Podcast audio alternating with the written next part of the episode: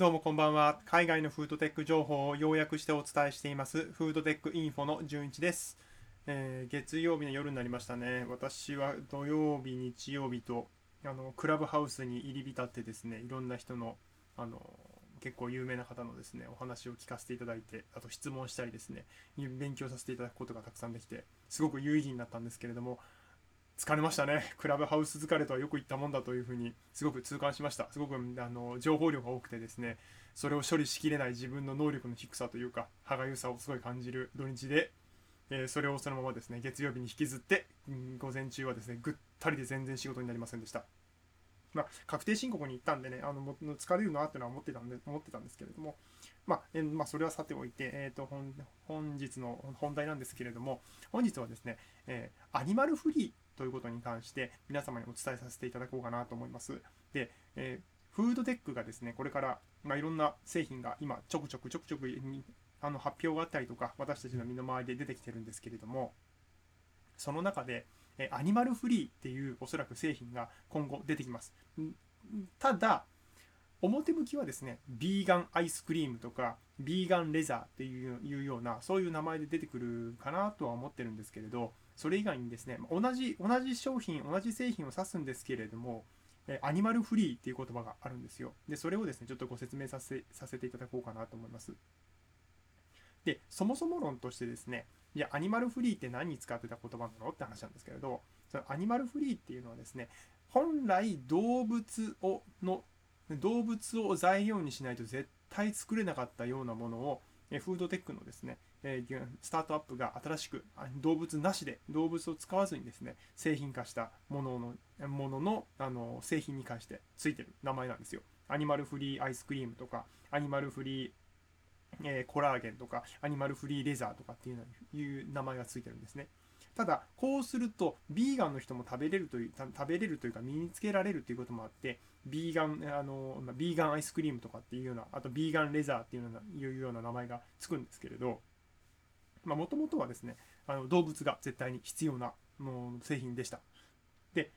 えー、今日本だと大豆大豆ミートが結構有名になりつつあるんですけれども大豆ミートももともとあったんですよ。日本にもともとあって、えっ、ー、といわゆるバリッバリのビーガンの人がですね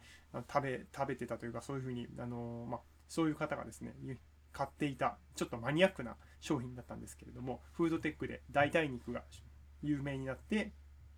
え今はもうプラントベースっていうような名前もついてですねいろんな大豆ミートとかが流行ってきたんですけどもともとあったんですよね。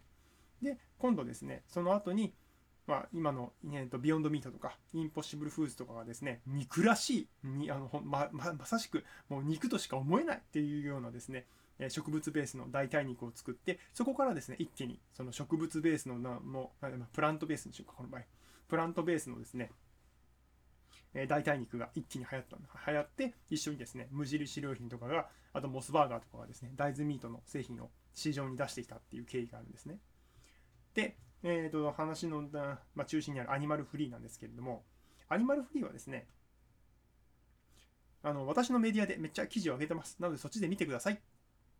ていうわけに、ね、終わらせるつもりはないんですけれどあのちゃんと説明します。はい。えっ、ー、とアニマルフリーはさっきお伝えした通りあの製品をもともとはえー、動物を使わなくちゃ作れないものでした。だから具体例を挙げると牛乳とか、あとは、えー、バター、でコラーゲン、あとはレザーですね。こういったものは本来は絶対に動物が必要です。必要でした。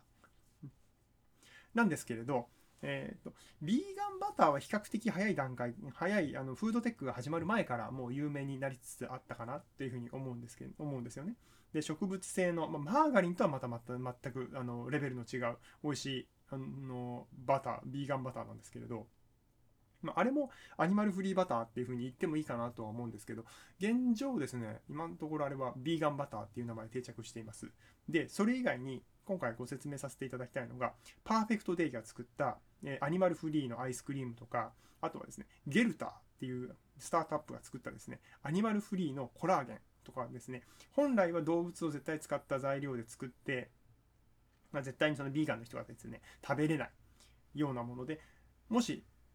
ビーガンの人が食べようと思ったら代わりのものはあるけど、まあ、植物性だよって植物性なのであの、まあ、動物動物性のものと植物性のもの特性が異なるので、まあ、ちょっと違うよって。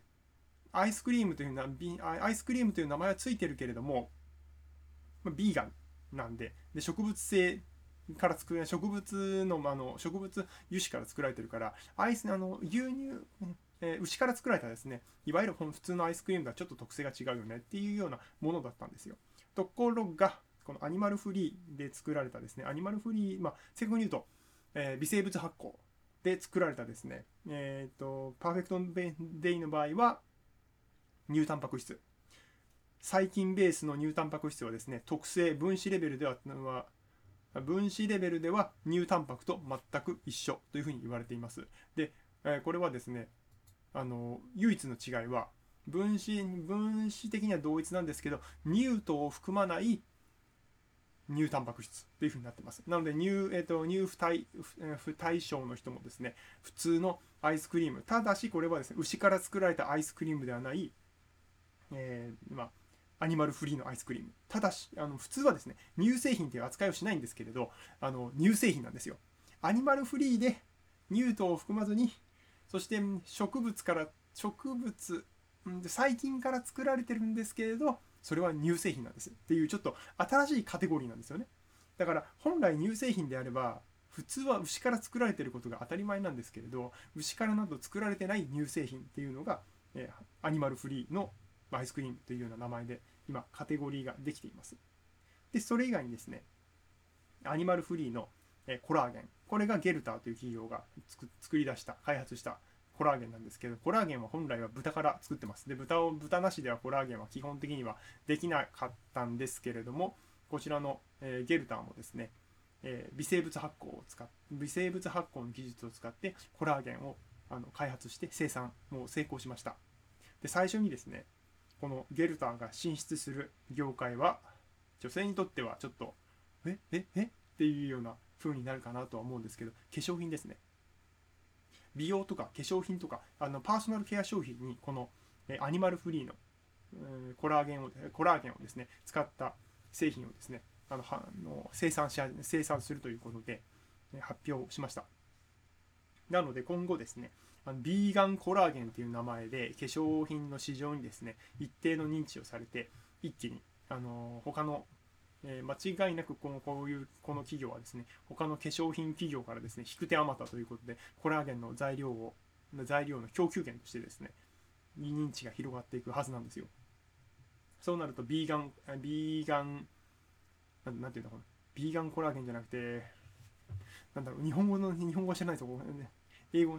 英語でも知らないんですけどあのビーガンのその化粧品動物由来の成分を使っていませんっていうようなビーガンビーガン化粧品のですね、えー、とブランドがどんどん立ち上がってきて有名になってくるかなと思います。でその後にこのコラあのコラーゲンのを作った Geltor はですね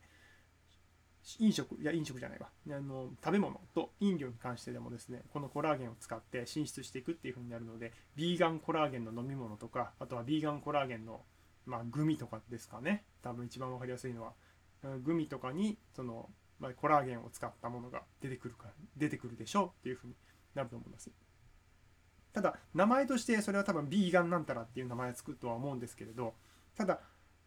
もともとそのえーと、その植物ベースじゃなくて動物を使わないと絶対作れなかったものをですねアニマルそれを作れるようになったんでアニマルフリーっていう言葉がで出てきたんですね。だただそのままそれが日本あの日本語になるかどうかは分かりません。現段階だと。植物ベースという言葉が日本語になるかなというふうに思ったんですけれど今だとあの DMM のえーと、合同会社 DMM がですね新しくプラントベースっていう、えーと、スタジオみたいな、あのー、スタジオというか、まあ、メディアのようなものを立ち上げたので多分プラントベースという言葉が一般化していく一般化していくかなっていうふうに思います。なのでその時にですね、アニマルフリーという言葉が定着するかどうかは分かんないですけれど、今後ですね、あのアイスクリームなんだけど、えー、どう見ても乳タンパク質なんだけど、でもそれは植物ベースじゃなくて細菌ベースのアイスクリームとか、えー、どう見てもあのかあのレザーなんだけど、どう見ても牛革なんだけど、でもそれはですね、ビーガンレザーといって、実はサボテンからできているレザーだったりするんですね。なのでちょっとこの辺りがですですね、今後、まあ、ある意味めんどくさいかなって思うんですけどね。うん、まあまあまあまあまあ、でも、ただ、ただ、ビーガンとかそういうことを気にされされる方にとってはですね、とてもあの暮らしやすくなるかなと思います。アイスクリームとかは今までそういうものがですね、乳製品を使っているものは食べれなかった人が結構いると思うんですけれど、このアニマルフリー製品がが広がるとですね、誰でも一緒にそのあのアイスクリームをですね美味しく食べれたりとかあとはそのえっ、ー、とまあ化粧品ですね化粧品とかもそのコラーゲンが含まれていても動物性じゃなくて、まあ、この場合ビーガンですねビーのアニマルフリーのコラーゲンが含まれているものだったら問題なく使用できるっていうような選択肢が増えてとてもいいんじゃないかなと思います。ということでですね今日は、フードテックの中のアニマルフリーについてご説明をさせていただきました。ということで今回は以上となります。どうもお時間お時間ありがとうございました。失礼します。